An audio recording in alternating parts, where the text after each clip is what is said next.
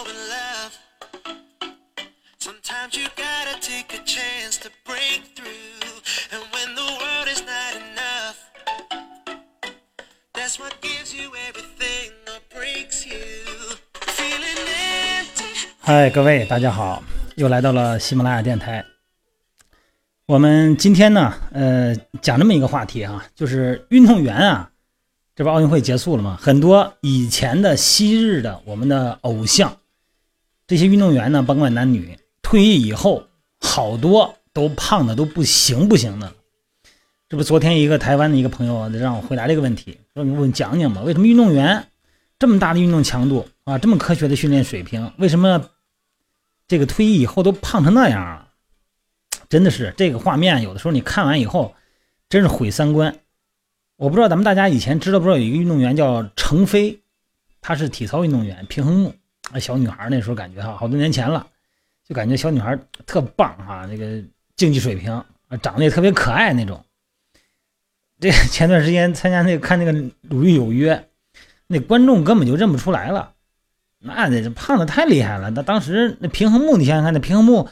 十厘米的宽度，在上头这个像跟小燕子一样的奔跑如飞哈。还有一个就是咱们那个这次咱们乒乓球比赛，咱们乒乓球主教练那个呃，咱们的这个咱们这主教练，咱们知道是谁啊？我也不咱不咱不说名了。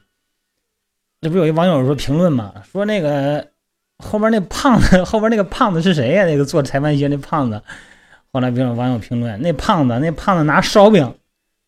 打你都打不过他，能把你打打吐血，包括孔令辉啊，这个包括这些人都是这样，都现在都特别胖。还有就是说这个，包括台湾的啊，包括这个韩国的国宝级女神嘛，孙岩，你看现在双下巴呀、水桶腰啊，全都出来了。还有一个就是咱们的这个偶像是吧？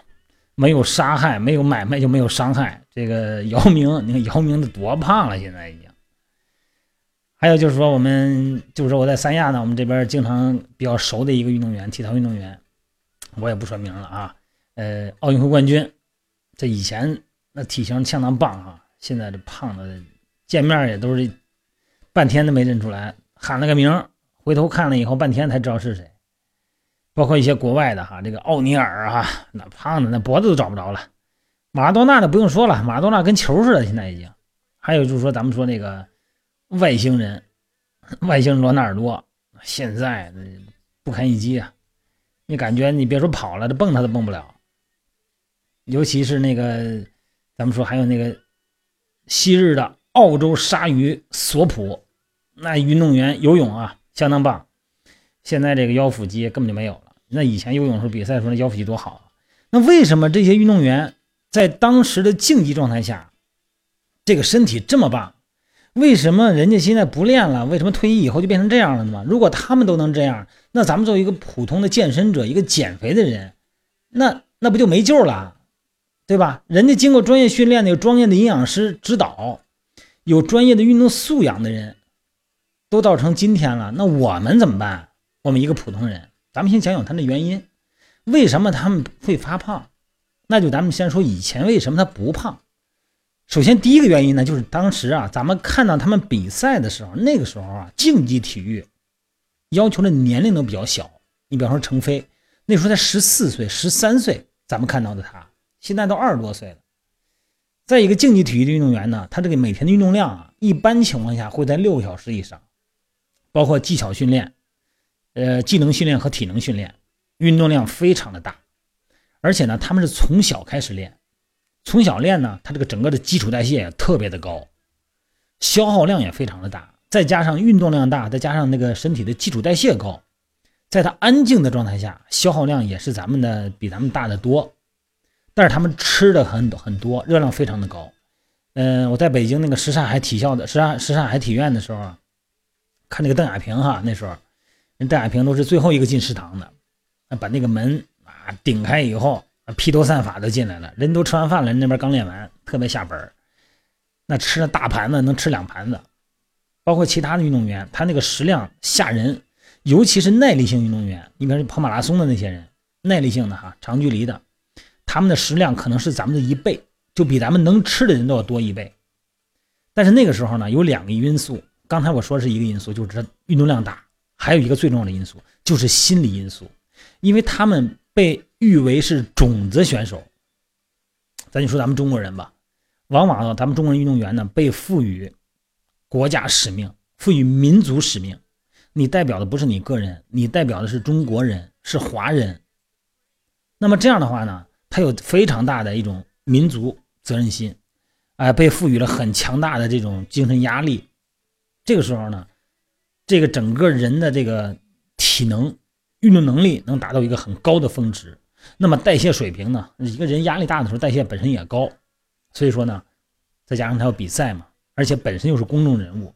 他这个比赛的项目呢，也不允许他长脂肪，所以说呢，再加上营养师的合理搭配，虽然吃的量多，但是呢，他并不胖。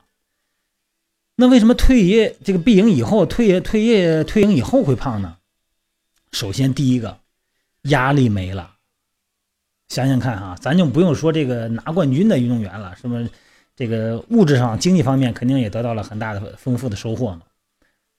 这个又是代言啊，又是广告什么的哈。这个企业呀、地方政府、国家给予很大的这个物质物质这个支持。他一个生活环境变了，关键是生活角色变了。他这个时候啊，就不代表国家了，他只代表他自己。那也就是说，我二十岁、三十岁之前，我为国家努力了很多，是吧？我也甚至于损失了身体，损失了我很多的这个业余的时间。那么，在我年轻的时候，在我青春的时候。我该玩的，我也没玩，是吧？该享受的我没享受。我现在好不容易退营了，我的物质上也丰富了，我好好的要享受生活。再一个呢，既然是有名嘛，那肯定应酬也比较多。关键问题还是精神压力小了。然后该从商的从商啊，该这个演电影的演电影。往往呢，你看进入演艺圈的那些人，他对体型的要求比较高，那么往往他们他不会胖。为什么不会胖啊？因为他有他的社会角色，他的角色还是公众人物。这就话题就引到我们个人的来减肥来说了。你一个人，你如果你代表的只是你的个体，你的自己的话，往往你对很多的诱惑你是很难控制的。如果你代表了你的家庭，或者说你给你的未来的自己来做一个这个呈具体呈现的时候，你有一个未来的目标。有一个美好的未来的自己的这个远景目标，然后现在呢，我背负着这个目标，一步步的往那走，往那奔。那这个时候呢，你就形成了比较大的，有一定的精神压力，也会形成很大的动力。那这个时候呢，就可能克服很多东西。运动员他有超强的意志力和体能，没错。但是作为社会角色、个体的角色，他也是一个普通人。他一旦进入个人角色的时候，该受的诱惑，该扛不住的，他照样也扛不住，跟咱是一样的道理。所以说呢，咱们减肥呢，并不是说因为这些运动员反弹，咱就失去信心。相反，咱们只要认清了角色，赋予自己啊对未来使命的个体呈现，那这个时候呢，咱们一定能控制好体重，好吧？今天呢就聊到这儿，就给我们这位台湾的朋友来解释一下，也给大家解释一下，运动员。啊，专业竞技体育的运动员，训练有素的运动员，他退役以后会发胖。我们控制好的，作为一个普通人，我们依然还可以保持越来越好的身材，因为我们有未来，我们奔着未来有奔头，我们去奔这个命，好吧？今天咱就到这啊。